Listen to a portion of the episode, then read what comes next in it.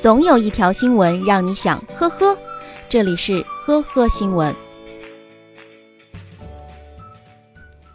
近日，家住贵州贵阳的李师傅看到一则广告，对方称能预测双色球的中奖号码，信以为真的李师傅按照对方要求，花了三百六十元买了一本书。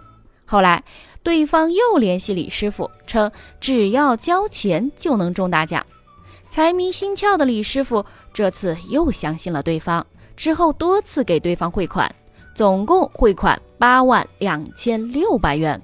汇钱后，对方通过短信给李师傅发来三个所谓的双色球中奖号码，然而并未中奖。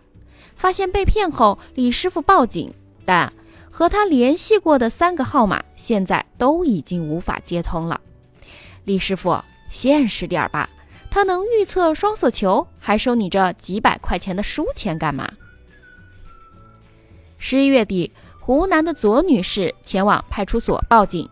称自己公司两次被盗现金上万元，民警通过走访调查、蹲点巡逻，发现辖区内男子易某存在重大作案嫌疑。随后，面对民警的调查询问，易某神情慌张，答非所问。后来，民警对易某家中进行搜查，发现了上万元的现金和两辆摩托车。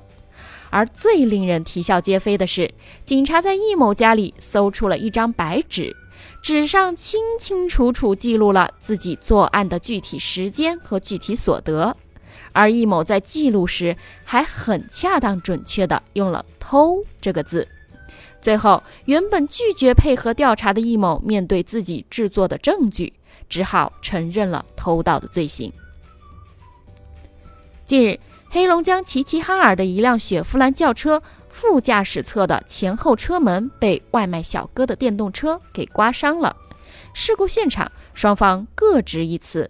外卖小哥称自己着急送外卖，无意碰到，但私家车车主却称外卖小哥是故意这么干的。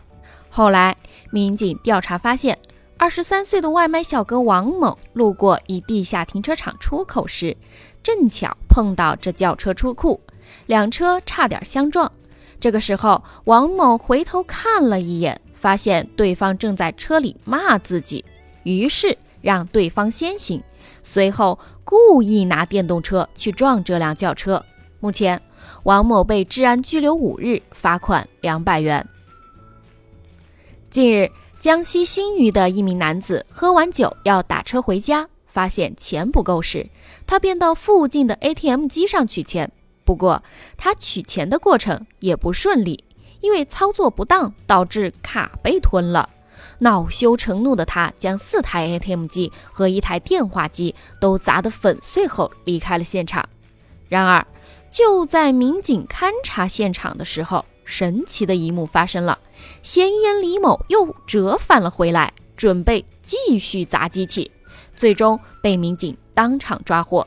接下来，物价部门将对受损财物进行估价，如果受损价值超过五千元，公安机关将依法追究李某的刑事责任。感谢收听今天的呵呵新闻，我们明天再见。本节目由喜马拉雅和封面新闻联合播出。